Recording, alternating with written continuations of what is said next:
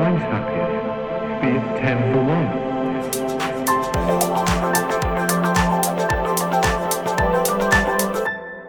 Друзья, всем привет! Это подкаст «Лучше, чем мы», а я Василий Сикорский, его автор и ведущий.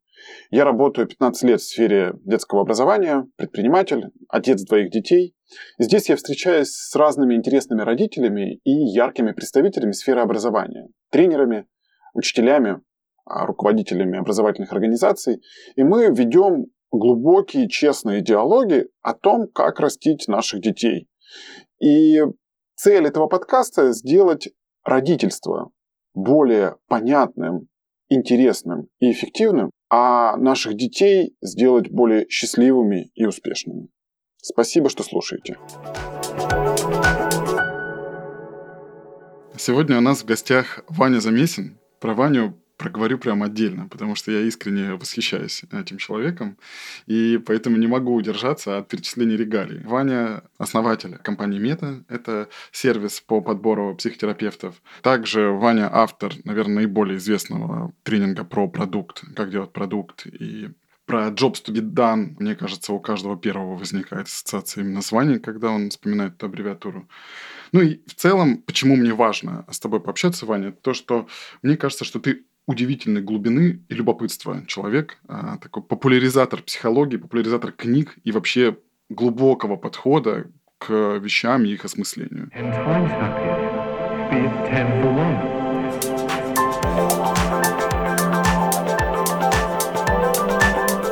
Спасибо тебе большое, что согласился выделить время. Спасибо, что готов пообщаться на тему, которая не основная для тебя, мягко говоря, в публичном поле. Это тема детей, родителей, отношений в семье. Спасибо за добрые слова, спасибо, что позвал. Да, мне интересно про эту тему подумать, поговорить. Да, для того, чтобы просто дать контекст, Ваня женат, у него двое детей. Макару 11 лет, да, Ульяне 10. э, Или уже Мгм. постарше они немножко, да? 12, 12 уже. Все, понял. Вот, зайду сразу же, наверное, такое, как с места в карьер. Мгм. Как ты считаешь, в чем состоит функция родителей? Я не знаю. Можем покопать, да, спроси, что такое хороший родитель, ну вот для тебя. Можно покопать, да. Ну, типа, родитель, решив привести нового человека в этот мир, берет на себя ответственность за удовлетворение потребностей нового человека, Мгм. за формирование каркаса личности, за образование и воспитание такое, что в социуме человеку будет относительно удобно, легко, понятно навигироваться. То есть пров- простроить человека в социум. Но при этом я вижу здесь границу, что как будто на самом деле способность влиять родителя на ребенка, она одновременно очень большая на уровне, ну, там, например, базовой любви, не любви, базовых установок, базовых травм, которые закладываются в самом-самом детстве, самом раннем детстве. Ну и здесь влияние, безусловно, огромное. Просто Мгм. как бы ты условно там одно действие, не знаю, один акт насилия может сформировать совершенно другую личность. Про это отдельно еще поговорю, да, насчет влияния и все такое. Ага. Но при этом у меня, знаешь, какое-то интуитивное ощущение, оно может быть э, спекулятивным и неверным, что приходит новая душа, и у нее неизбежно свой какой-то путь, и одновременно, не знаю, то ли нет права влиять на этот путь у родителя, то ли нет влияния на самом деле на этот путь. Это другой человек со своей жизнью, и, и он неизбежно какой-то свой путь со своими взлетами, падениями, проблемами, уроками, особенностями проживет. И это, знаешь, какая-то, какая-то парадоксальная штука. На самом деле, очень много в жизни парадоксального, что одновременно и большое влияние, и не очень большое. Одновременно можно нанести жестокие травмы и одновременно быть главной исцеляющей силой этих травм. Одновременно нужно нанести жестокие травмы, и одновременно потом человек может э, из них навигироваться в другую версию. Как-то так. Слушай, тут э, ну, несколько тем, как будто ты э, затрагиваешь. Это в целом про э, да, баланс нахождения внутри жизни ребенка, вот э, проживание жизни за него. Зачастую это одна сторона отрезка этого, а другая равнодушие какое-то к ребенку, а, ну, когда он самостоятельно живет. Считается, ну, вроде как там, по крайней мере, там психологи и прочие говорят, что, ну, треть, условно, треть окружения, треть родителей, треть гены э, вот в формировании личности. И мне, как родителю, субъективно, конечно, хочется, чтобы уровень моей подконтрольности, ну, или там уровень моего контроля был выше. То есть мне хочется, чтобы мои были не третьи где-то внутри, а чтобы я мог, типа, правильно все задизайнить и сделать так, чтобы все было хорошо. А, вот. Но тут вот как раз могу залезть туда, где я превращу все это в некую гиперопеку. И выращу ребенка, который самостоятельно плохо умеет справляться со сложностями. Вопрос, э, ну, этот не праздный, а хорошо, смотри, если говорить вот э, ты для себя, как смотришь, ну, то есть, что такое хорошо, что такое плохо? Может быть, оглядываясь на свой бэкграунд, тебя как-то воспитывали. Ты как-то, возможно, ну, точнее так, ты точно про это много рефлексировал, исходя из взаимодействия с психотерапевтом. Вот что бы ты переносил а, из воспитания себя, а что бы однозначно убирал, вот если через этот вектор пойти? Я не смогу ответить на этот вопрос, потому что э, я не помню свое детство, и я не помню, как меня воспитывали. Я знаю, э, ну, набор травм, которые я ношу, ну, и, безусловно, базовые травмы со всех сил не хочется повторять. Но все остальное я не, не знаю, как у меня было. Ну, в смысле, а эти травмы ты не можешь э, их связать с, именно условно с процессом воспитания? То есть ты понимаешь, что вот есть некий результат, там есть, были какие-то проявления в прошлом, которые сформировали их там у, в отношениях с родителями. Но, типа, какие ошибки воспитания к этому привели, ты не можешь понять? Или как, почему? Вот... Ну, смотри, из-за того, что у меня нет доступа к воспоминаниям, у меня есть факт травмы и есть гипотеза, как, скорее всего, оно произошло. Но это, типа, знаешь, 5% всего воспитания, 10% всего воспитания, и я, условно, скомпилированный код, доступа к исходникам у меня нет, я чуть-чуть подебажил, чуть-чуть подекомпилировал, но вся структура непонятна. Угу. Понял. А, слушай, а если попробовать вот, э, ну то есть я, я сам, э, у меня какие-то мысли по этому поводу есть, э, тут есть и рациональное, и такое эмоциональное. Вот э, достаточно ли просто безусловной любви э, по отношению к ребенку, вот на твой взгляд, чтобы у него все было хорошо? Вот люби его и все, и поддерживай во всем. Ну, точно нет. Ну, например, смотри, безусловно, любовь – это архетип матери, угу. любящей матери но одновременно у всех явлений есть темная и светлая сторона, у всех явлений есть сильные стороны и детракторы. Только на безусловной любви ты не можешь проехать, потому что это неизбежно скатывается в другую крайность полярности, в бесконтрольность, например. Угу. И здесь одна из функций отца, одна из функций, сори, отцовской фигуры, то что это может быть не отец, это может быть, например, другая субличность мамы, или это может быть дедушка, бабушка, наставник какой-нибудь, мужчина, например, в неполной семье. А вот я, например, в нашей семье э, выполняю эту функцию, точнее, вижу необходимость в этой функции и верю, что мне правильно это делать. Это как раз устанавливать границы и нормы. Угу. Ну, у нас э, двое подрастающих подростков, и, например, с Уляшкой э, я знаю, что у Алены, у моей жены, как раз тяжело с границами. Не угу. очень четко с границами, и она как раз не видит плохо видят ценность границ, ценность правил, а я эту штуку очень хорошо вижу. Потому что, видимо, меня так воспитали. Я Ульяна знаю, или Алена получилось. плохо видит? Алена плохо видит, а Ульяна не, не может видеть, потому что uh-huh. у нее ну, как бы не обучена, не знает про это. Uh-huh. И как раз э, большая ценность, которую я вижу, что я могу принести детям и на самом деле всей нашей семейной системе, потому что как бы это все потом проявляется на всех нас это как раз устанавливать правила, границы, нормы и говорить, вот дальше сюда нельзя ходить. Угу. Безусловно, с аргументацией «почему?».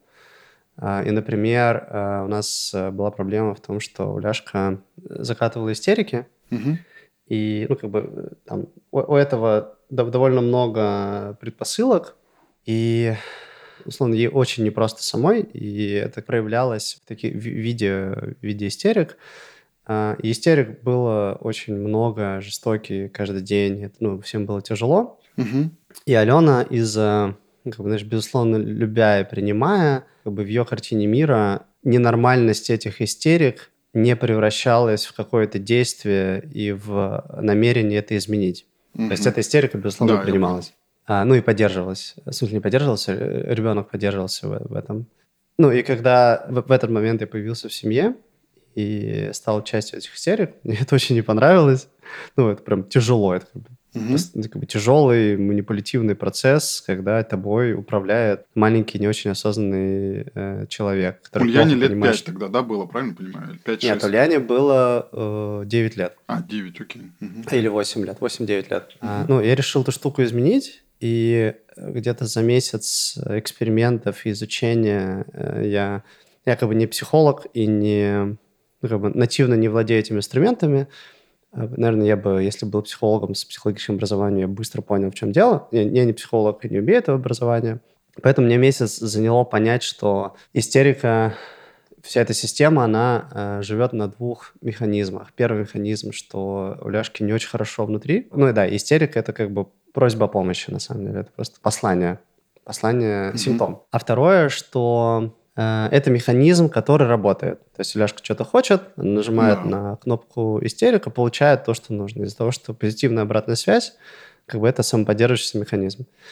А, и в итоге э, я интуитивно пришел к тому, что, во-первых, сказать нет, мы не принимаем истерики.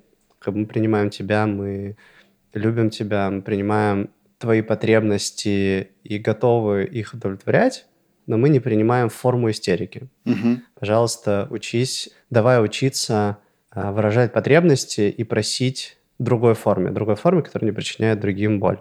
И а, сначала убрать обратную связь, то есть мы убрали обратную связь, э, начали убирать позитивную обратную связь о том, что истерика дает результат.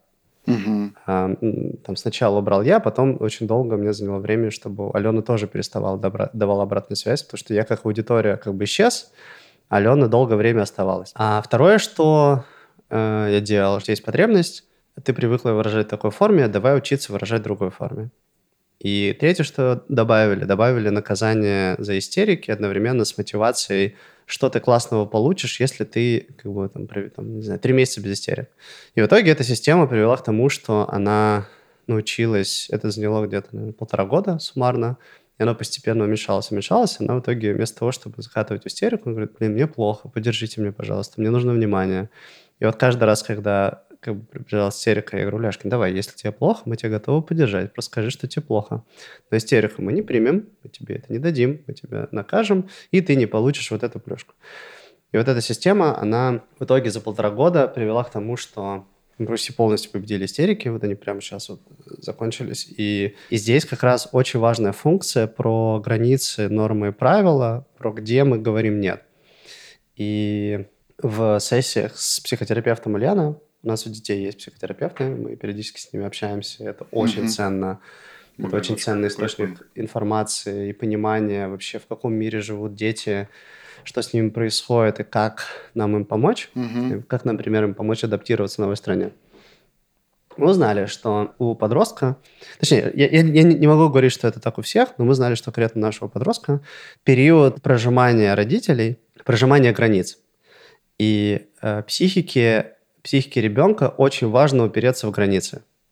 Потому что если границ нет и все дозволено, на самом деле психика испытывает очень сильную тревогу, потому что в безграничном пространстве психика маленького человека еще не может навигироваться, и, и очень тяжело. И это отсутствие границ не угу. полезно для психики маленького человека. Угу, угу. И, видимо, эту штуку я как-то интуитивно понял. Ну, скорее всего, того, что меня воспитывали в строгих границах. То есть я это перенес, скорее, с высокой вероятностью перенес это из своего э, воспитания. И вот это конкретно важная, ценная штука, которую я вижу в, отцо, ну, в отцовской фигуре, в отцовской роли. Но это, как бы, опять же, не единственная и не, не единственная ценность. Ну, как бы, таких как бы, функций, наверное, еще, там, не знаю, с десяток и у матери, и у отца. У материнской и отцовской фигуры.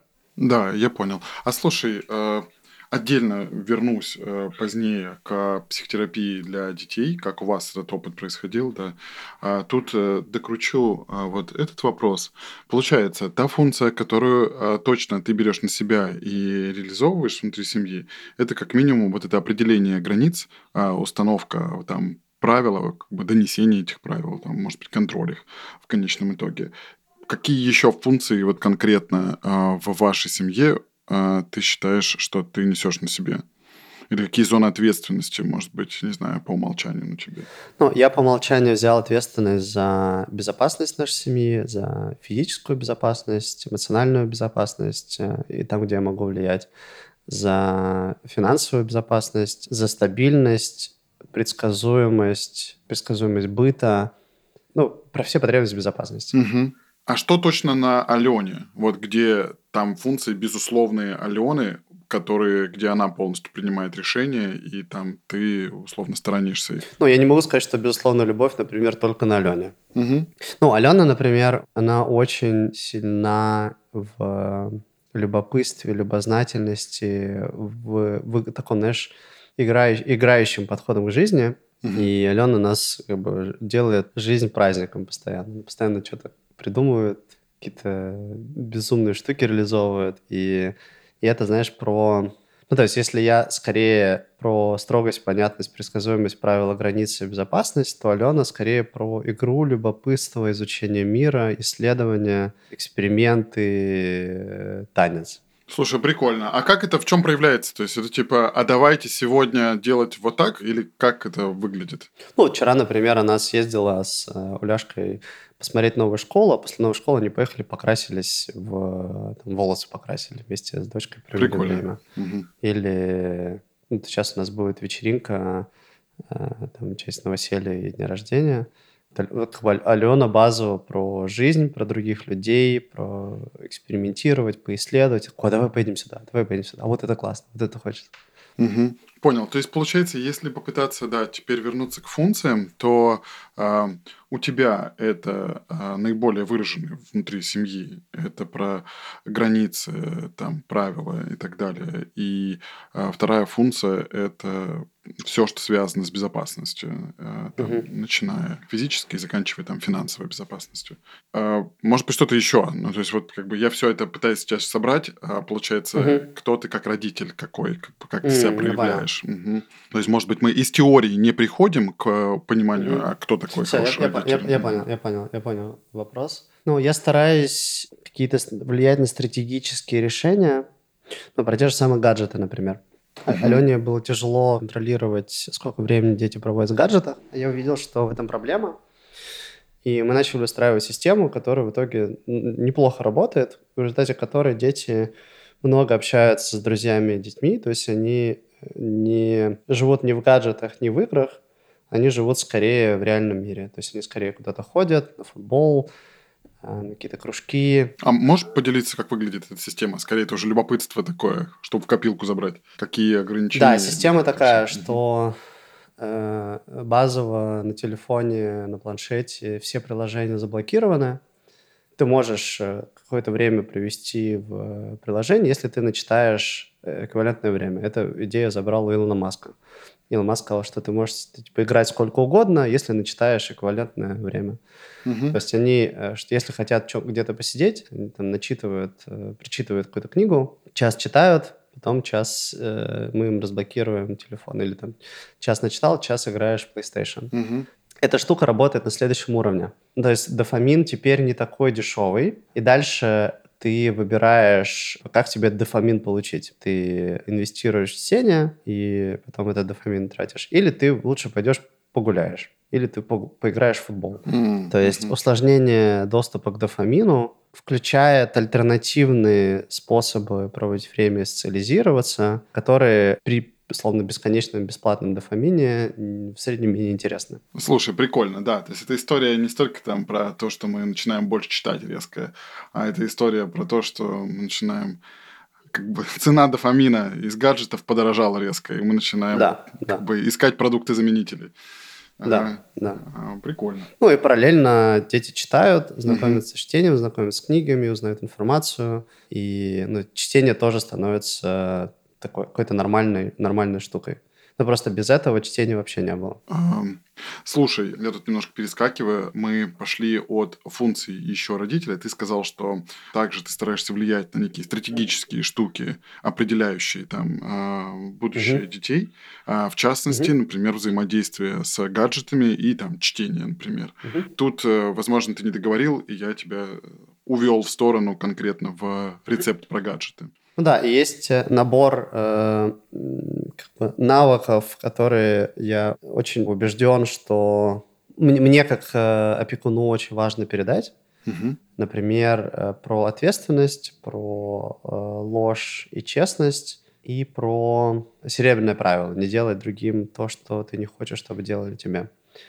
И вот на этих трех штуках э, я фокусируюсь с каждым из детей, с Макаром и с Ульяной. И, например, у нас есть наказание за ложь. Если ты лжешь, то ты получаешь конкретное наказание. Ну и, например, там какие-то вещи про серебряное правило, условно, если ты сделал другому больно, и тебе прилетело в ответ, ну, это твоя ответственность. Ты сам в этом виноват, и вот это все. Кто первый, кто, кто первый начал, кто второй начал, у нас этого уже почти нет. Этого было довольно много, и они как просто кидались друг друга какашками, делали друг друга больно, и потом приходили к нам и это разруливали. Когда мы сказали, это ваша ответственность, если ты сделал другому больно, то тебе прилетит в ответ, как бы, сорян, ты, ты, ты сделал очень много для того, чтобы это получить в ответ. А второе, что я не разбираюсь. Мне не интересно, кто первый начал, кто второй. Это ваша проблема. Вы между собой это сделали. Вы выбрали друг другу сделать больно и как бы разбирайтесь сами. И это магическим образом привело к тому, что они перестали так делать. М. То Мгм. есть, когда они поняли, что бесполезно прийти и сказать, это он начал, это он начал, но само начало регулироваться. Ну и плюс, э, когда и, там, я вижу про то, что он, условно делает другому человеку больно, оно постепенно возвращается. Я им постепенно, постоянно возвращаю, что типа, хотел бы ли ты, либо ты, чтобы тебе так сделали. И тут очень важная штука, что э, это про... э, В смысле, все, что я говорю, оно не на 100% как бы этично в плане э, про какое-то свободное развитие души, ну, потому Мгм. что это все равно процесс domestication, который описан в книжке про четыре, четыре соглашения. Мгм. Но мне пока что недоступен другой процесс, в котором ну, вот самые ключевые штуки я как-то передам. То есть я осознаю, что это domestication, но я стараюсь э, не оценивать, что ты плохой, например, или я тебя таким не люблю, а показывать через последствия твоих действий, как другие люди себя от этого чувствуют. Ну, То есть не напрямую это неправильно, потому что, а, смотри, человеку то, что ты сделал, больно. Или вот тебе так сделали, как ты себя чувствуешь? Такой, Мне больно. Прикинь, как, как другие люди себя чувствуют, когда ты так делаешь. То есть я стараюсь по принципу ненасильственного общения не оценивать, а фокусироваться на ощущениях. И оно на самом деле очень круто работает. Оно как раз растит осознанность, что у моих действий есть вот такие последствия, а дальше вопрос, типа, окей ли мне с тем, что таким другим людям будет вот так от моих действий. А можешь э, привести пример вот не оценки? Я читал ненасильственное, но не использую, мне кажется, его вообще с детьми. Вот, потому что тема это такая, а, вот это научение не делать другим плохо, а, Мгм. она очень важная. Мне кажется, у всех, у кого больше одного ребенка в семье, она прям таким всегда с высоким приоритетом. Расскажи вот про подход. Во-первых, чуть больше раскрой. Я не знаю, к сожалению, про четыре соглашения и domestication. Мгм. Вот, Мгм. что здесь в двух словах. И как Мгм. конкретно с- не оценка, а эмоциональная, но акцент на эмоции работает из ненасильственного Мгм. общения. Акцент на эмоции работает магическим образом, потому что, ну, например, там, э, поругались Макар и Ульяна, что-то они друг другу сделали, там, один другому, потом другой первому. И если просто изучать, кто, кто прав, кто виноват, оно ни к чему не приводит.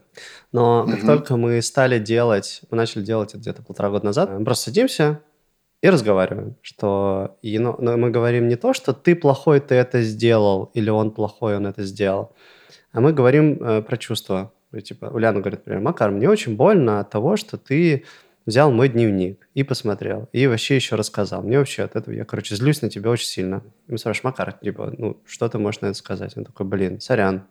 Но мне очень больно от того, что ты при, там, при всех сказала, что я глупый, например. Мгм. Мне неприятно от этого. И она такая, ой, блин, да, сорян.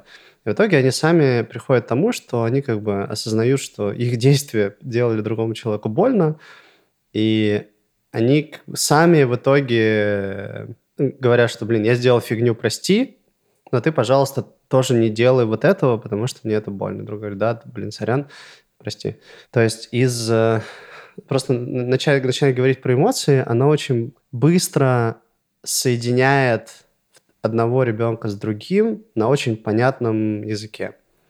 Потому что если оставаться на уровне оценок обвинений, как бы это вообще ни к чему никогда не приводит, и это просто бесконечно поддерживаемый цикл обмена какашками. А на языке эмоций они очень хорошо друг друга понимают и сами перестают хотеть это делать друг другу. Угу. А это происходит в момент, то есть, условно, а, заискрил конфликт, и а, у вас получается там периодически или, не знаю, часто или иногда как бы вот типа остановить это все и говорить, слушайте, давайте обменяемся эмоциями. Вот как это работает? Или это отдельный вообще фреймворк, который работает вне конфликта? Или это вот в моменте? Как он, в какой момент включаешь этот фреймворк?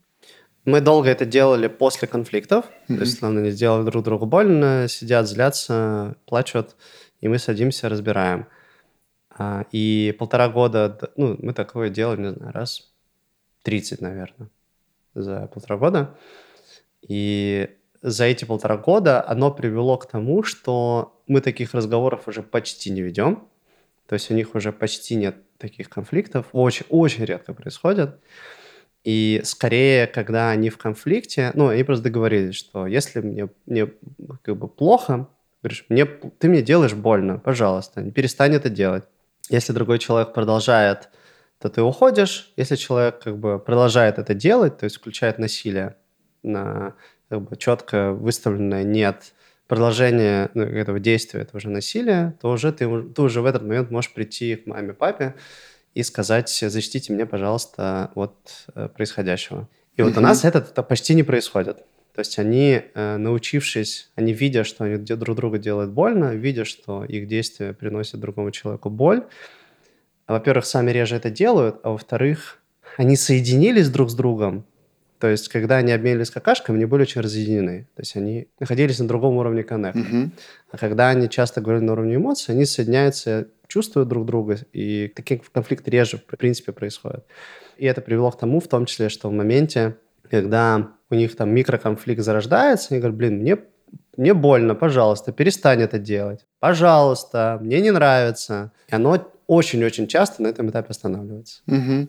Слушай, прикольно. То есть вначале, условно, вы были активными модераторами, потом там в какой-то момент вас стали привлекать периодически к модераторами, а, а там сейчас ты видишь уже эффект, когда они сами могут там относительно там сложный конфликт какой-то замодерировать, как бы и разрулить его без привлечения внешних э, взрослых главный эффект, что таких конфликтов почти не стало, и они останавливаются в самом-самом начале. Угу. Тем, что говоришь, мне больно, пожалуйста, перестань, и другой человек тебя значительно чаще слышит, чем не слышит. Да. А, слушай, Ваня, поясни, пожалуйста, про четыре соглашения и про domestication. Да, domestication. А, есть книга Four Agreements, четыре соглашения. Mm-hmm. Это скорее духовная книга, чем какая-то другая. И там есть концепт domestication, что, ну, как люди приручили животных, также и родитель приручает ребенка. Например, там скорее хвалят, когда делает то, что ребенок нравится, и ругает, когда делает то, что ребенку не нравится. Скорее скорее принимает какие-то части ребенка, скорее не принимает какие-то части ребенка, позитивно оценивает. Вот тут ты молодец, вот здесь там не молодец. Ну и в результате ребенок лепится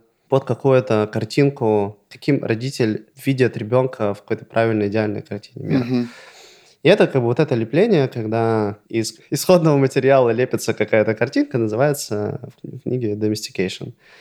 И я вижу, как я это делаю. Мне больно от того, что я вижу, что я это делаю, я стараюсь это делать как можно меньше, то есть я стараюсь давать максимально свободы э, внутри границ, ну, адекватных. Угу. Но я вижу здесь свою ограниченность, вижу свою ограниченность э, с там, этапом развития своей психики, э, своих травм, дисфункций, и мне очень, ну, как бы, вижу, как я это делаю, мне хреново того, что вижу, как это делаю, но по-другому пока что не могу. Слушай, понял, да. А, понял, почему ты исходно, когда я спросил, кто такой хороший родитель, а, стал много говорить вот про некий баланс свободы и вообще, ну, как это, правильность вмешательства и вообще возможности вмешательства, да. А проблема в том, что ты, когда вот выполняешь этот процесс, в кавычках говорим, domestication, и лепишь какой-то, в какую-то форму, в которой условно ребенок ведет себя правильно или там, не знаю, любим, не любим, то это формирует у него, ну, искажает его личность. В этом проблема или в чем основная? То есть что тебя вот именно здесь больше всего беспокоит? Как ты считаешь, это в чем наиболее негативно может влиять на ребенка? Оно не всегда с моей стороны идет адекватно. Нам недавно психотерапевт Ульяна рассказала, что ну, ваши дети входят в пубертат. Поздравляю вас. Начало удивительного приключения. И для вас, на самом деле, для родителей, несмотря на то, что это будет очень тяжело, для вас это великое благо, потому что через э, трансформацию психики детей вы будете проходить, допроходить те трансформации, которые вы не прошли, когда вы сами были в их возрасте. То есть такая бесплатная, интенсивная психотерапия. Mm-hmm. Но это же одновременно означает, что вылезает как бы свои травмы, дисфункции, демоны на свою боль, на свои травмы, и оно часто проявляется нездоровым образом к детям. Например, и на какое-то поведение детей неадекватно сильно бесит. Просто жесть. И очень тяжело себя в этот момент контролировать, очень тяжело. Ну, если, например, у меня есть определенное поведение Ульяны, которая меня настолько сильно выбешивает, что лучшее, что я могу сделать, просто уйти физически. То есть настолько сильно меня выбивает, что я неадек... становлюсь неадекватным. Ну и таких, э, но менее ярких, менее интенсивных по э, неадекватности действий их какое-то количество. И я понимаю, что одновременно с э, благими намерениями там, про границы, правила, серебряное правило – про ответственность и ложь, которые ск- скорее net positive, ну и там, может быть, там сильно net positive. У меня есть набор э, моих не очень здоровых реакций, которые скорее net negative. Угу. И мне очень, то есть они, я их вижу, это проклятие осознанности, что ты их видишь, но не можешь поменять. Или тебе ты их видишь, но у тебя свободы на них влиять немного, и пока я в терапии их не проработаю, э, своей, своей, своей личной психотерапии не проработаю, оно как бы будет из меня лезть. И, ну, как бы, я не идеальный родитель, я не, не все делаю правильно, не все делаю идеально, и то, что я это вижу, и то, что меня этот domestication все еще как бы происходит, в том числе в нездоровых формах, это ну, тяжело видеть.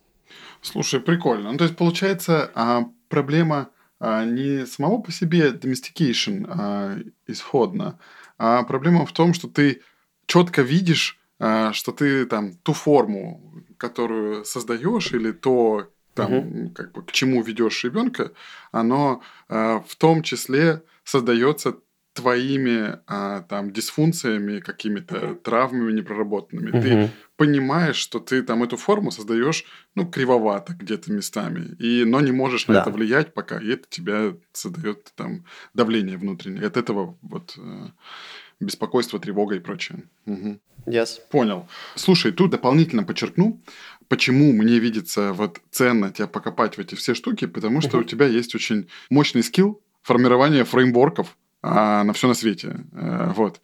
И а, там отдельно, помню, вот недавно я слушал твой эпизод с Красинским, второй, который в подкасте. Mm-hmm. Очень кайфанул от того, как вы mm-hmm.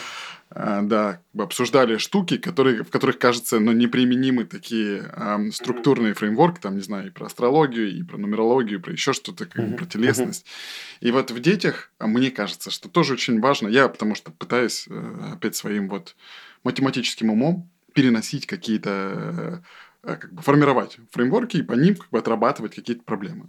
И поэтому, да, у меня сейчас два вопроса из этого. Из Первый вопрос, вот действительно, как у тебя получается запускать механизм конкретного, там вот, например, здесь, если мы говорили про решение взаимных конфликтов у детей, вот, угу. Что тебе позволяет не наорать, условно, не сказать, как бы, когда они там ссорятся а, или что-то, конфликт возникает, типа сказать, как бы, заткнитесь э, все, как бы, хлопнуть дверью или сказать, не мешайте нам, как бы, мы общаемся и так далее. А перейти в режим типа вот модерации этого конфликта, что чувствуешь ты, что mm-hmm. чувствуешь ты и так далее. Вот здесь какие твои, ну, короче, что тебе помогает, да, вот э, контролировать одно переход в нормальный режим? Ну, во-первых, я не всегда э, в течение конфликта могу спокойно отреагировать. Иногда я все-таки не выдерживаю и кричу, говорю, да остановитесь, пожалуйста. Угу. Ну, и на самом деле у нас сейчас дети в таком возрасте, в котором они, в том числе, шатая границы, шатают границы и не слушаются. их непослушание — это их как бы способ психики. Подросток — тот человек, который ищет э, свое место в социуме, и в том числе, где и как он может поражать родителя.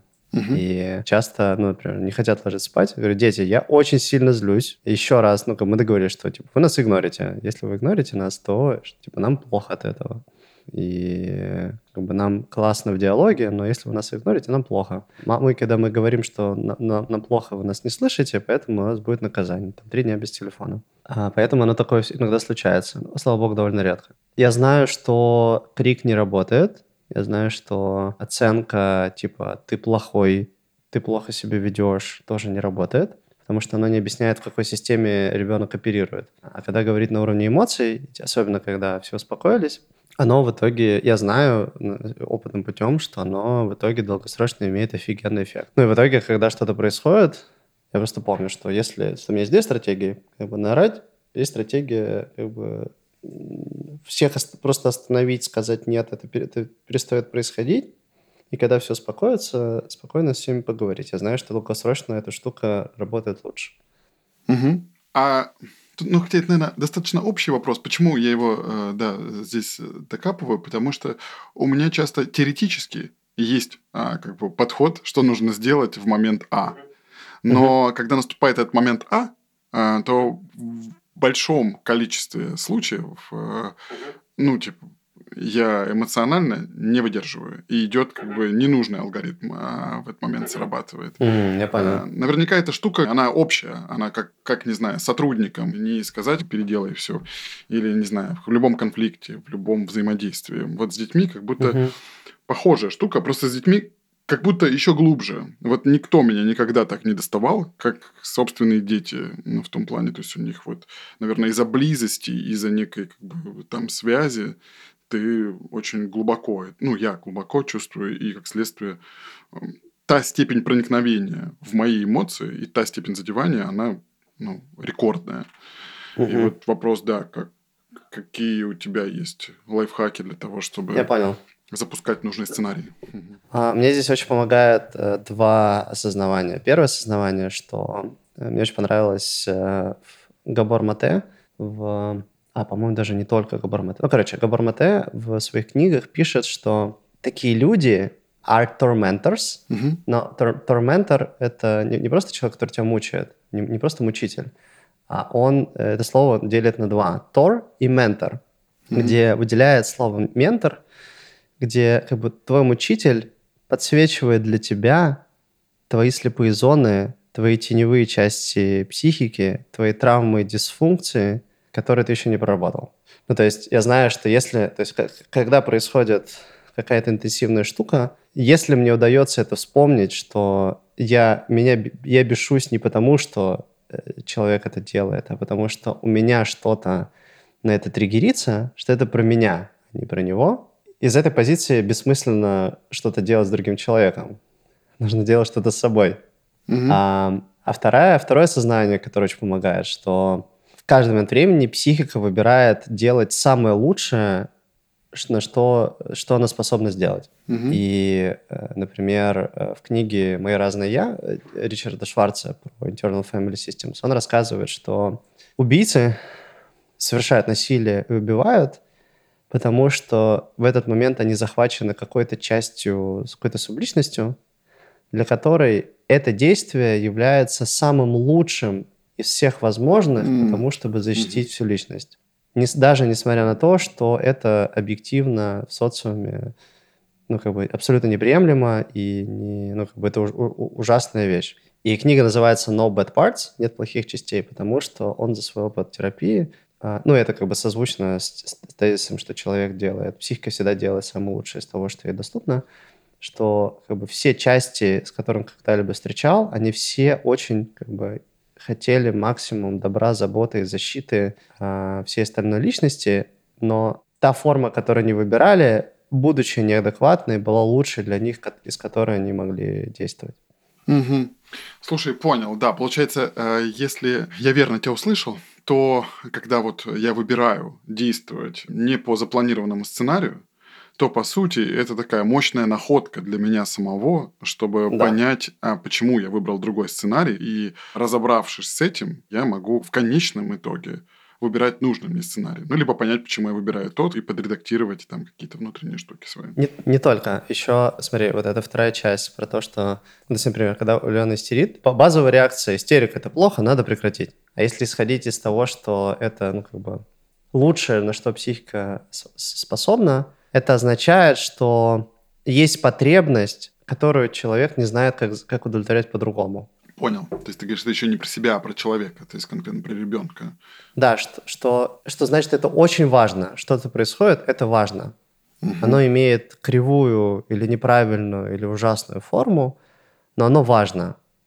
Да, да, просто вот до этого, мне кажется, это уже следующий подход к снаряду, знаешь, то есть сначала нужно научить себя не идти в сценарий как бы, там какой-то, не знаю, агрессии или игнора, а идти в правильный сценарий. Вот тогда уже после этого, когда ты умеешь как-то включаться в правильный сценарий, разбираться, а что же с ребенком не так, почему он так... ну, себя Не-не, ведет. не-не, смотри, наоборот. Смотри, вот Лешка истерит. Когда я вспоминаю, если я вспоминаю в этот момент, что ее психика считает, что она делает самое лучшее для нее, для меня это автоматически означает, А. что сейчас что-то важное для нее происходит, у нее есть какая-то важная потребность, какой-то запрос, послание, сигнал, боль, с которой мне и нужно работать, на который мне нужно обратить внимание. Мне нужно не с формой работать, мне нужно с причиной, мне нужно с э, потребностью работать, с болью работать. Форма, безусловно, форму классно бы поменять, но когда я знаю, что мне триггерит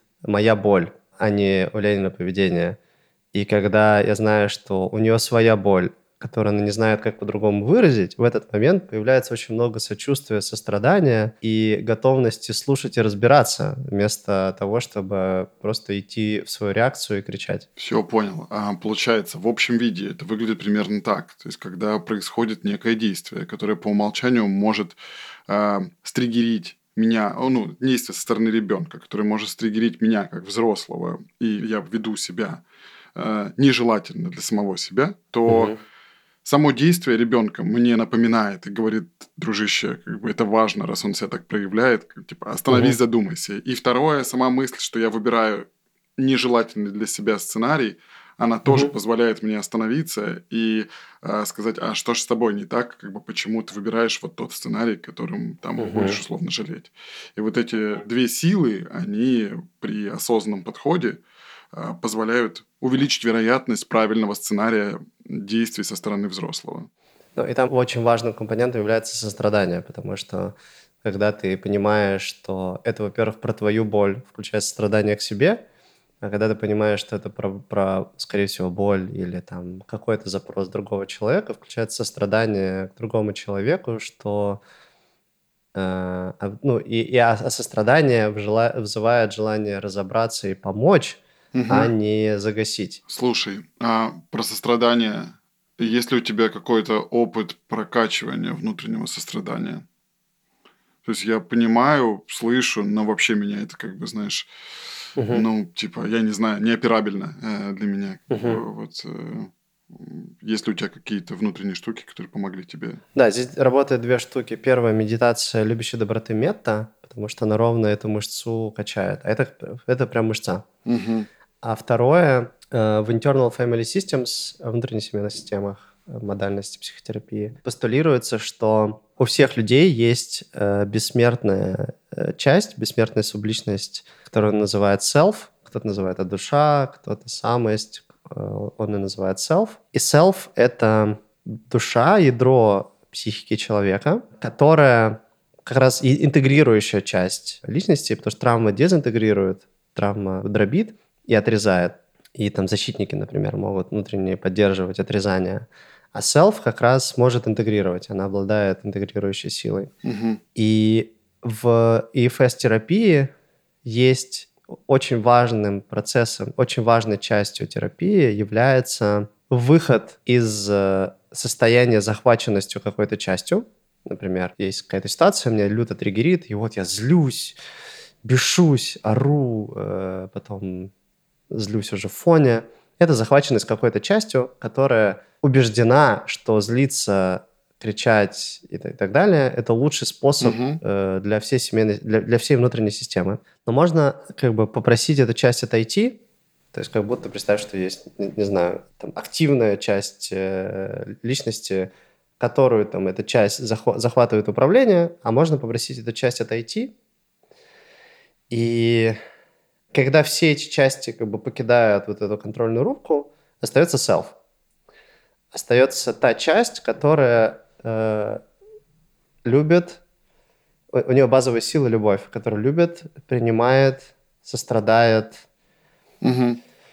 а, ко всем остальным частям и ко всем внешним сущностям. И дальше именно из позиции self можно, э, запуск- можно запускать процесс исцеления, когда из позиции сострадания, внимания идет разговор, ты входишь в свой self, и ты из этой позиции разговариваешь со всеми частями, изучаешь, как бы, почему так себя ведешь, а, чего ты меня спасаешь, а, ну и находится конструкция, в которой это неадекватное, на первый взгляд, поведение self становится логичным, понятным, и вся эта конструкция чинится, и в итоге как бы происходит как раз перезапись травмы. Мгм. Интеграция каких-то отрезанных частей и перезапись травмы. И опыт нахождения в self, когда в, в терапии ты достаточно часто на каждой сессии встаешь в эту позицию и получаешь опыт нахождения в этой части и действия из этой части, оно потом переносится на жизнь, и легче как бы в эту часть погрузиться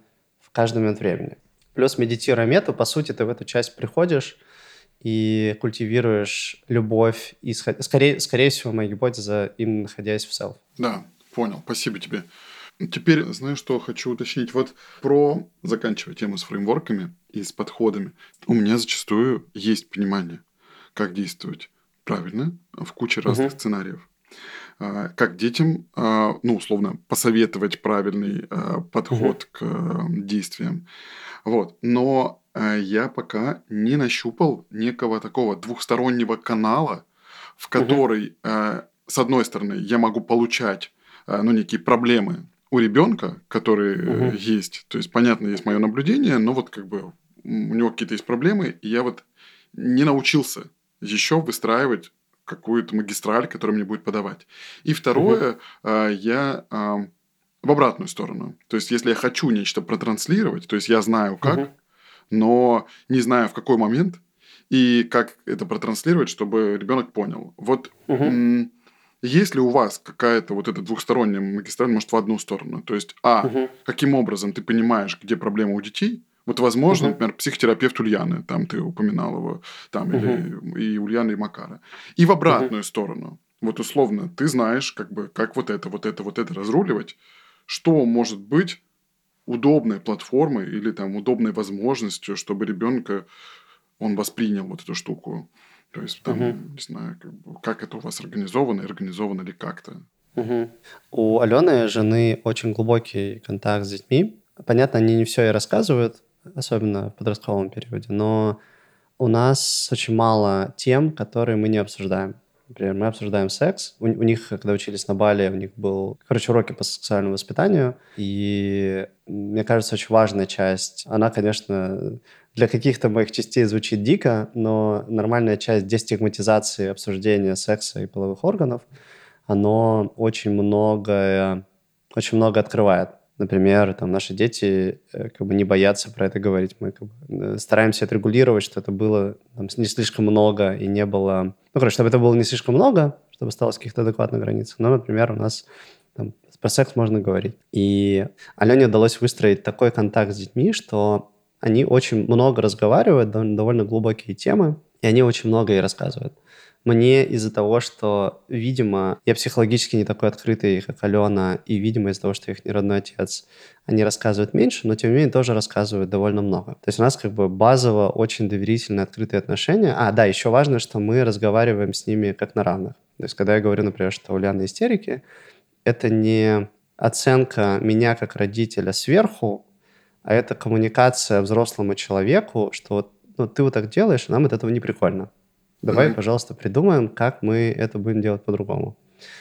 И, и про все это мы с ней разговаривали как взрослым человеком. То есть не про то, что нам тебя надо научить, нам тебя надо поменять. Мы знаем за тебя, как тебе надо жить. Мгм. Мы к ней приходим и сразу говорим, Уляшка, нам не прикольно, мне не прикольно. А, я понимаю, что ты это, скорее всего, делаешь по вот этому, и я понимаю, что там за этим что-то скроется, пожалуйста, давай искать другую форму. И вот такая позиция на равных на самом деле... Безусловно, мы не везде на равных. Безусловно, когда мы задаем границы правила, э, правила я как бы встаю априори, и Алена априори встаем э, выше. И ну, на самом деле то, что мы часто с ними на равных, это определенное количество проблем для нас возникает, когда они забывают, что они в ряде вопросов, в очень многих вопросах стоят ниже. Но как бы это сопутствующие, на, на мой взгляд, сопутствующие нормальные такие сложности. А, И вот когда мы с ними коммуницируем на равных, им с нами, видимо, легче про многие свои сложности разговаривать. Ну и плюс мы стараемся не оценивать э, их поведение, а просто делиться своими эмоциями. Ну, короче, вот, короче, ненасильственное общение, когда ты говоришь про свои эмоции, очень сильно помогает. Мгм. Она очень много, знаешь, вот этих базово сломанных частей коммуникации, но в, в них, в них этого просто нет. А, ну да, и отвечая на твой вопрос, позиция на равных и глубокий эмоциональный контакт позволяет, в принципе, им с нами делиться. Второе – это через психотерапевта. Третье – совместные сессии с психотерапевтом. Ну, от, от, от нас мы просто садимся, когда есть минутка, и говорим, «Э, слушай, есть важная штука, давай поговорим, пожалуйста. Ну, и оно очень часто, они очень часто слышат. Мгм. То есть, условно, входящим каналом является, ну, некие, я так понимаю, они просто достаточно стихийные и по востребованию диалоги Мгм. Алены с детьми, которые позволяют просто получить достаточно глубокую информацию а, Мгм. благодаря связи, а, выстроенной Мгм. Аленой. А, это совместные и индивидуальные встречи а, психотерапевтов а, с детьми. Это дает вам много входящей информации для того, чтобы вы там могли ее как-то обрабатывать. А Yes.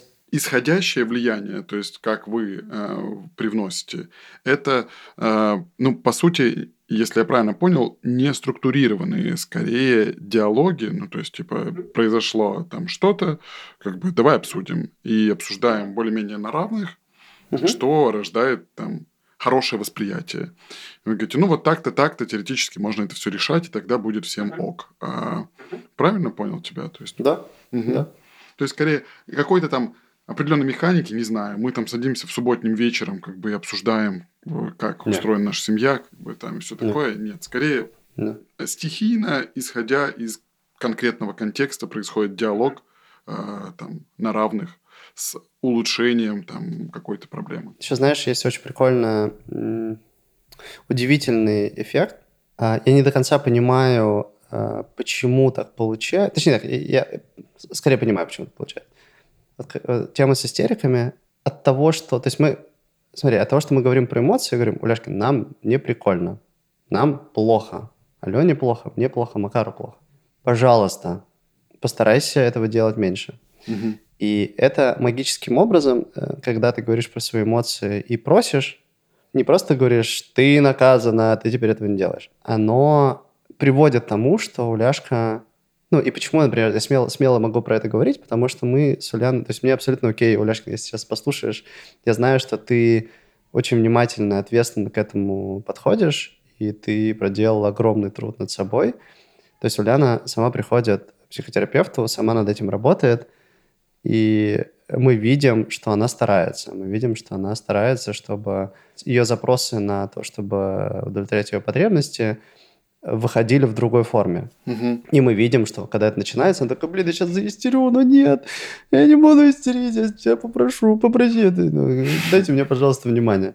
И, то есть мы видим ее осознанный, взрослый, э, ответственный подход, когда она пытается это сделать лучше, при том, что у нее как бы, знаешь, очень, сильна, очень сильна привычка действовать по-другому. Мгм. И моя гипотеза, что это происходит во многом из-за того, что ответственность за поведение отдается ребенку. Что это не мы тебя формируем, мы тебе разрешаем, запрещаем. Мы говорим, вот тут ты молодец, а вот тут ты не молодец. А мы делимся, как мы себя чувствуем от этого. Ну, там базово же мы любим друг друга. И когда оно все возвращается к любви, и к тому, что мы на самом деле любим, ценим друг друга, мы друг для друга цены, возвращая ответственность и давая обратную связь, что нам плохо, Уляшка сама начинает что-то делать, сама несет ответственность, сама при, приносит терапевту. Говорю, блин, ну опять я это сделала. Угу. Что оно в итоге приводит к очень взрослым, очень ответственным и взрослому для ее возраста поведению. Да, да, да, понял, круто. Слушай, да.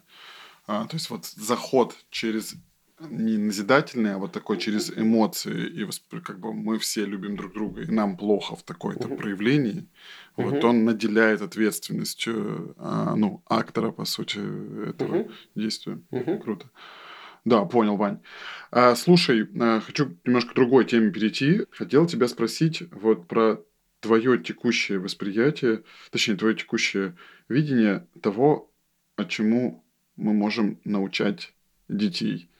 Вот э, там это может одна формулировка, другая формулировка, если будет чуть более там э, интересно в таком форме отвечать, это вот если как можно, чему можно научать детей для того, чтобы они удесятерили наш успех. Если успех это про адаптивность и про умение такой general intelligence, которая позволяет решать проблемы. Вот какой твой взгляд вот в текущей точке? Ну, у меня позиция Э, я сам в самом начале сказал, что мы, с одной стороны, несем ответственность и за правду за очень много несем ответственность по факту, но при этом человек все равно проживет свою жизнь, угу. какую-то свою особенную, и там даже, знаешь, вопрос, а имею ли я право, на, как, на что, на какое влияние на этот путь я имею право влиять. И у меня позиция, и у Алены позиция, скорее всего, такая же, хотя мы еще ни разу это не обсуждали напрямую, что мы, скорее, знаешь, как мы мы создаем среду, в которой ты можешь пробовать разное.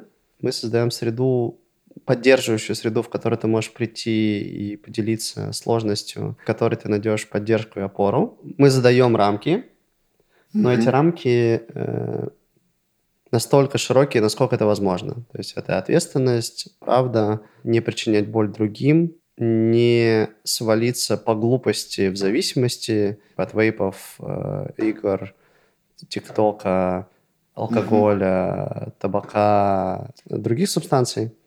Да, а дальше, как бы, это, знаешь, скорее как э, выращивать сад, что пускай растет все, что растет, что точно не приносит вред.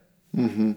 Как бы, дальше, что вырастет, то и вырастет. Понятно, что есть стратегические способы влиять на раскрытие потенциала, это типа чтение книг, уменьшение количества гаджетов, максимально классная школа, школа на те ресурсы и то место, где мы живем, э, что можем себе позволить, максимально безопасная среда, максимально умные сверстники. Ну а дальше как бы будь что будет. То есть мы не можем вырастить гения. Например, э, истории полгода назад или год назад была история, что там какая-то шестилетняя девочка сдала вступительный экзамен в какой-то в МГУ, э, ее приняли, ну, там, какая-то, короче, маленькая девочка Психфак, экзамен в МГУ. Да, и что она как бы сидела, прилежно училась. Для меня это показатель э, полного кластерфака э, психики ребенка, уничтоженной свободы, уничтоженного любопытства. То mm-hmm. есть для меня лучше пожертвовать, не знаю, каким-то успехом, потому что этот успех часто индуцирован жесткой травмой. Да, слушай, понял, прикольно. Если сейчас вернуть то, что ты сказал, то есть, а, делаем в целом питательную почву в виде там а, окружения, в виде там школы, в виде безопасности, а далее по сути, выстраиваем среду, внутри которой, а, есть много возможностей, б, есть принятие ребенка, и есть рамки, которые позволяют, пока он там не может прям сто процентов брать ответственность за все, позволяют, угу. ну, как бы ограничивают его от там дурости и совсем крайних каких-то решений. Угу. Угу. И, в общем-то, не так важно, что внутри... Ну, точнее, так, э, не то, что не важно, а наш вклад как родителей э, в данном случае э, не определяет конкретные векторы. Там внутри угу. прорастет нечто с правильными установками, которое угу. будет иметь свободу внутреннюю. Слушай, понял, прикольно. Даже, даже знаешь, как я ага. даже уточню. Я убежден, что для жизни юного человека для всей будущей жизни юного человека ценнее уметь работать с ответственностью, э, брать ответственность в свою жизнь, быть максимально честным с самим собой, другими людьми, и жить из сострадания, из э, как бы, намерения причинить другим как можно меньше боли, versus высокий интеллект, МГУ и супердостижения. Угу. Кайф. А, да, Вань, спасибо. А, смотри, здесь вот э, еще такой важный для меня вопрос про ответственность и влияние. Э, вот есть достаточно избитая фраза про то, что как бы, каким бы вы ни были родителем, вашему ребенку будет о чем поговорить с психологом, э, да, там, с психотерапевтом. Да, и вот... Э... Вопрос, сколько лет э, он будет ходить и на сколько жестких антидепрессантов будет сидеть? Вот, вот. Я вот, э, соответственно, думаю, э, когда... То есть я там, не знаю, особенно после какого-то вот того самого сценария Б нежелательного, который угу. там я планировал сделать так, но как бы меня что-то захлестнуло, я пошел не туда. Я думаю, угу. окей, как-то, наверное, я там поранил своего ребенка. Вот, типа, угу. какой-то нанес ему там большую, маленькую, может быть, там, значимую, незначимую, какую-то там микротравму. И угу. я думаю, окей, э, пытаясь выстроить у себя процесс э, обработки этого всего, думаю, что я могу сделать. Пока я вроде как прихожу к тому, что моя задача научить ребенка понимать, что в любом случае у него образуются какие-то паттерны, образуются какие-то угу. модели поведения из-за нас, родителей. И вот, типа, условно, чем раньше он осознанней начнет включаться и понимать, что у него есть, чего у него нет, и благодаря чему угу. это появилось, тем вроде угу. как будто он начнет раньше править это все и как бы выруливать в Дать ему инструкцию, дать ему мануал, с чем работать Ну да, я пытаюсь понять, думаю, а как я могу? Ну, то есть, условно, понятно, что есть грубые какие-то рекомендации, типа, ну, будь адекватным, а, знаешь, mm-hmm. но вот я думаю, что я могу делать для того, чтобы ему облегчить вот этот вот путь последующий с психотерапевтом. Mm-hmm. Вот какой mm-hmm. твой взгляд на это? Лена Лопухина, э, потрясающий терапевт, э, с которой я работал лично и на группе, э, много раз говорила следующее, что у родителей есть волшебная палочка, которая стирает травму ребенка, как будто их и не было. Эта волшебная палочка работает следующим образом. Когда ты причинил ребенку боль, и у тебя есть гипотеза, что ты его травмировал, если ты увидишь, что ты это сделал, если ты придешь к ребенку, попросишь прощения и пообещаешь со всех сил прикладывать усилия, чтобы этого не повторять, и потом действительно это не повторять, то это травму стирает. То есть признать, попросить прощения и в будущем, а, ну, стараемся не повторять. Наверное, там, как бы, если не получается, то, по крайней мере, проговариваем это и общаемся с ребенком по этому поводу. Но оно э, э, автоматически требует интенсивную личную терапию, э, куда нужно приносить, говорит, вот я сорвался, и я хочу, со всех сил хочу так больше не делать, пожалуйста, давай разберемся, почему я так делаю, я не хочу так. Ну, то есть э, ответ, на самом деле, личная терапия. Сам, самое лучшее, что можно сделать для психики ребенка, это своя личная терапия, быть психологически здоровым. Угу. Но, э, получается, в данном случае это корректирует шаг не повторять в будущем, ну или минимизирует его. Да, это корректирует шаг, минимизирует шаг не повторять в будущем. Ну и дальше ребенок видит на самом... Ну, в смысле, на самом деле у нас, э, э, как бы вот ты говоришь, что дать, дать инструкцию, научить видеть паттерны, у нас дети, работая с терапевтами и видя, что мы делаем, как мы меняемся, какие у нас паттерны, как мы из них выходим, они эти паттерны уже сами видят. То есть они очень часто э, говорят следующее, типа, ну, например, у нас сейчас проблема в тем, что в сербских школах дети эти ходят довольно много буллинга, дети дерутся, они такие, ну, скорее всего, это, они это делают, потому что они сильно травмированы, скорее всего, их, не знаю, бьют угу. и как-то жестко ругают родители. Такие, ну, ну вот так. Угу. То есть они э, как бы очень высокопроизводительные и умные вычислительные единицы, которые сами прекрасно научаются это видеть. Это благодаря чему? Благодаря тому, что они сейчас взаимодействуют с терапевтом или благодаря тому, что вы взаимодействуете и транслируете результаты этого Оно все суммарно. Оно все суммарно. Угу. То есть они, получается, уже сейчас научаются отделять, не вносить внутрь себя, а говорить там, ну, не меня булят, а условно, эти дети такие, поэтому вот они так себя проявляют, и это выражается в буллинге. Не всегда, безусловно, но такое они уже начинают угу. начинают видеть. Слушай, Вань, а можешь рассказать немного про вашу текущую обложенность психотерапией? То есть, если я правильно услышал, есть психотерапия личная у детей, есть семейная, и есть наверняка еще индивидуальные истории у тебя, Мгм. у Алены. Все так? Да. Мгм. А можешь про детскую чуть больше сказать, вот на твой взгляд, исходя из твоего... Я так понимаю, что если у тебя есть какая-то насмотренность еще, кроме своих детей, то поделись ей.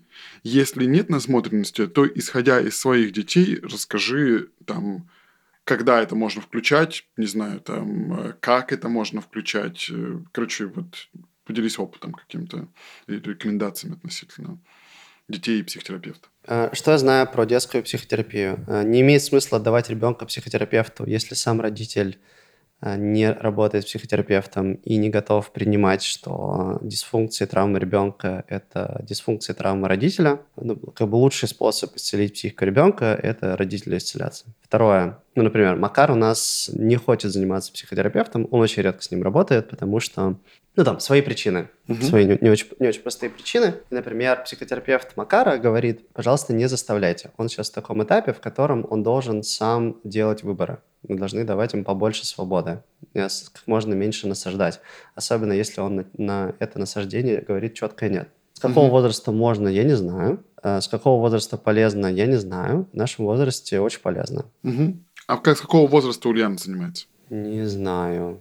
Не знаю. С шести- семи, наверное, восьми. Ну, нифига. Мгм. А, нет, нет, сори, с восьми, с восьми. Мгм. Слушай, а ты не помнишь, ну или не знаешь, это как было выстроено? То есть это запрос был какой-то Ульяна готова? Ну да, изначально был запрос про истерики, но мы понимали, что за истериками что-то другое кроется. Ну, мы знаем, какой травмирующий...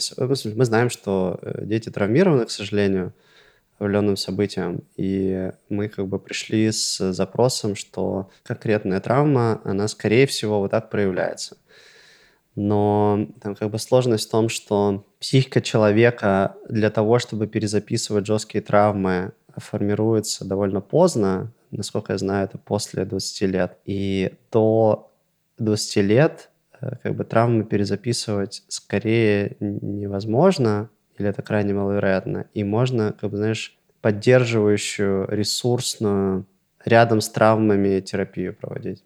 Мгм. То есть это, мы осознаем, что это скорее про ресурс, скорее про адаптацию в социуме, скорее про какие-то не, не фундаментальные штуки. Слушай, а здесь такое уточнение, я вот э, не до конца понял для себя, как выглядит конфиденциальность взаимодействия детей с э, психологом. То есть, с одной стороны, Мгм. вроде как это должна быть конфиденциальная штука, с другой стороны, а, для вас это также является источником информации.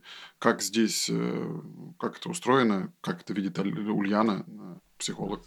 Слушай, хороший вопрос. Я э, задумывался об этом, но не изучал.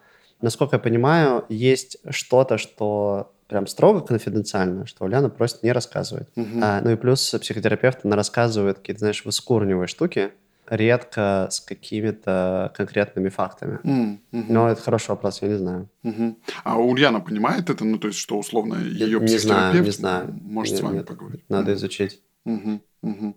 Понял. А, Слушай, в целом, а, мы сейчас уже будем двигаться к финалу. А, Я бы хотел тебя спросить, может быть, общий вопрос. Может быть, ты мне скажешь, Вась, я не знаю, как бы не рефлексировал Мгм. по нему. Вот, получается, ты женат, сколько, года четыре, да, вы женаты или меньше? Э, Мы женаты э, чуть больше года. А, слушай, недавно, во. Тогда у тебя вообще прям должна быть свежая какая-то этот. Мгм. А, расскажи, что для тебя семья? Зачем нужна семья? А, какой профит ты от нее получаешь? Ну, в широком смысле. Может быть, если можешь отделить и отдельно в таком же ракурсе поговорить про детей, типа, Мгм. а что дают дети и какой профит можно получать от детей, то поделись еще здесь мыслями. То есть семья, дети, как, почему в твоем случае это Мгм. появилось и что это тебе дает? Давай начну с детей. Мне кажется, что про детей это настолько глубокие, мощные, древние программы, которые к нам приходят из э, огромного количества различных эм, зон психики, что пытаться ра- рационализировать это бессмысленно. Мгм. Пытаться осознавать это даже бессмысленно. Ну, то есть я это вижу как какую-то, знаешь, максимум природы, эволюция, даже не природы жизни, может, даже Вселенной. Это просто выполнение главной задачи э, жизни, эволюции и, может быть, даже Вселенной – развития. И оно вот конкретно со мной, конкретно с человечеством проявляется в такой форме. Сопротивляться этому, на мой взгляд, бесполезно. Если, ну, например, я разделяю про... ну, У меня такой, знаешь, эзотерический, религиозный э, подход, то есть я как бы разделяю, я вижу эволюцию везде, э, вижу эволюцию в природе, вижу эволюцию идей, компаний, технологий, жизни и э, вирусов, ну, всего вообще. И я даже не претендую на то, чтобы хоть как-то оспаривать, что эта штука, ее нет, она бессмысленна, что я как бы умнее ее и имею право э, ей с ней спорить. Мгм. То есть это просто какая-то максима, которая я, с которой я, безусловно, соглашаюсь и, безусловно, уважаю. Дальше, второе, что она супер глубока, это, как знаешь, э, пытаться сопротивляться... Типа, вот есть государственная система, государство, да? А, Это система, в которой в какой-то момент начинает сама, сама жить, сама стремиться распространяться, воспроизводиться, сохраняться. И вот я прихожу к этой системе, говорю, ой, система какая-то, ты неэффективная. Мгм. И такой твой аспект, э, точнее, не то, что неэффективный, ну, ты на самом деле не нужна. И, как бы, знаешь, такое послание э, меня, такого маленького, относительно такой огромной, мощной системы, оно ну, просто как бы мало, малосмысленно. Оно ни к чему не приведет. Ну и также про потребность продолжения рода, на мой взгляд, так глубоко и мощно сидит в психике и в сути жизни, что, ну, типа, кто я такой, чтобы этому сопротивляться? Ну, как бы, я, я могу, безусловно, но вопрос зачем? Ну и да, я так понимаю, если со- сопротивление будет дорогим очень, как бы с точки зрения ра- работы психики. Это как фотон против Солнца. Мгм. Фотон против э, того, что излучило фотон. Если, например, был бы более важный, более сакральный смысл, чем э, развитие всего живого, то можно было бы задуматься. А какие-то моментальные эгоистичные порывы, что я независимый ни от кого, я, короче, про, иду против системы, это какая-то Слушай, классно. Да. да, пердеж эго. Да, да, да, да. А зачем семья? На мой взгляд, семья, опять же, э, если э, брать психику, на мой взгляд, семья — это такая структура к жизни, к работе, в которой наша психика отлично оптимизирована, просто типа, сотнями тысяч лет оно как-то примерно в похожих структурах жило. Там, скорее всего, есть на самом деле чуть более мощная структура, это комьюнити, Мгм. Э, которая в, племе- в племенах охотников-собирателей до семей был. То есть, может быть, сем- семья это просто как бы подмножество э, сообщества. Такая мини- минимально, минимально необходимое MVP-сообщество. Но это такая структура, просто с которой психика, как, знаешь, в комфортных тапочках э, работает. У тебя тут распределены роли, у тебя это, ты за это, ты за это, мы все друг друга поддерживаем, нам все там экономим ресурсы, наша психика, развитие психики заточено на э, взаимодействие вот такого там, материнской фигуры, отцовской фигуры, матери, отца, а, есть ребенок. Ну, кор- короче, это, знаешь, типа, мы запрограммированы на эту структуру. Вот так, психика запрограммирована на эту структуру, и в ней просто удобно. А, как бы, если ты идешь по этой структуре, все идет по рельсам. Слушай, да, а, тут вообще на 100% принято, да, тут, мне кажется, вообще даже никак э, не прикопаться к этому. А если попытаться э, на тебя, конкретного Ваню, переложить, понял, что твои крылья поддерживает эволюция Мгм. и мироздание, вот, Мгм. но, условно, был Ваня там два года назад, и есть Мгм. сейчас э, с семьей и с детьми. Вот Мгм. что конкретно у тебя изменилось? Чувствуешь ли ты какие-то вот внутренние штуки, которые у тебя, ну, там, изменились в положительную сторону? Какие там изменения в тебе произошли? Позитивного толка сейчас спрашиваю, там, в большей Мгм. степени. Ну, изменений очень много, они очень позитивные. Главное, что Короче, э, я, вся моя психика, она как, бы, как будто к этому и готовилась.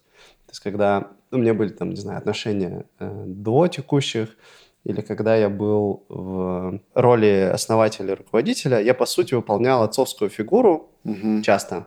То есть вся моя суть, она хочет этого. И сейчас не только отцовскую фигуру, но и роль, как бы, скорее, скорее роль, знаешь, такого классического мужа, Мгм. который какие-то аспекты, там, типа, безопасности забирает. То есть э, я не знаю откуда, я не знаю, это воспитание или это вообще еще из более древних там поколений предыдущих. Может быть, это социум. Я не знаю. Я не знаю, откуда оно во мне, но мне в этой структуре просто классно. Я ощущаю себя в ней правильно. Но я даже не, не буду пытаться осознавать, откуда оно идет. Мгм. То есть некая просто безусловная гармония, которая, или там, не знаю, зам замкнутость цикла, цепочки, которой не хватало. У меня оно словом правильно. Типа, оно правильно, так должно быть. А почему оно правильно? Что означает это правильно? Правильно в чем?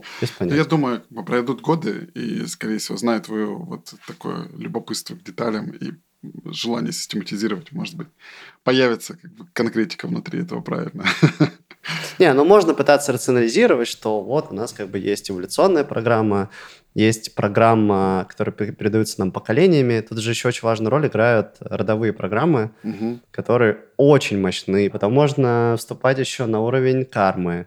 А Потом можно, в смысле, если человек верит в это, можно вступать на религиозные уровни Мгм. про как бы смысл вообще существования души на этом. И там, условно, неважно, веришь ты в это или нет, потому что что-то из этого правда, Мгм. Неизвестно, правда, на текущий момент достоверно что, но даже если предположить, что 10% от этого правда, то этим за этим кроются огромные, огромные мощности программы, которые выливаются в поведение, которые осознавать э, дано только монахам, которые намедитировали больше 10 тысяч часов. Мгм. Вань, слушай, спасибо тебе огромное. Я вот прям, а, мне кажется, давненько в записи эпизодов не испытывал такого интеллектуального напряжения, как, знаешь, это Мгм. взаимодействие с тобой. Это очень круто. Вот, потому что прям глубоко, комплексно, а, ну, мне кажется, так, как свойственно тебе в тех диалогах, которые я слышал и слушал с удовольствием. Спасибо тебе большое, что поделился, рассказал, структурировал где-то. Кайф. Спасибо, спасибо, что позвал, спасибо, что копнул на такой уровень. Друзья, большое спасибо, что слушаете подкаст. Если вам понравился эпизод, я буду вам благодарен за лайк на Яндекс Музыке, либо за оценку на Apple подкастах. Это позволит мне в будущем приглашать более сложно доступных гостей. Также я буду супер счастлив, если вы оставите любого рода отзыв в телеграм-канале подкаста, либо порекомендуете новых гостей, с кем, на ваш взгляд, может состояться интересный глубокий диалог. Еще раз большое спасибо.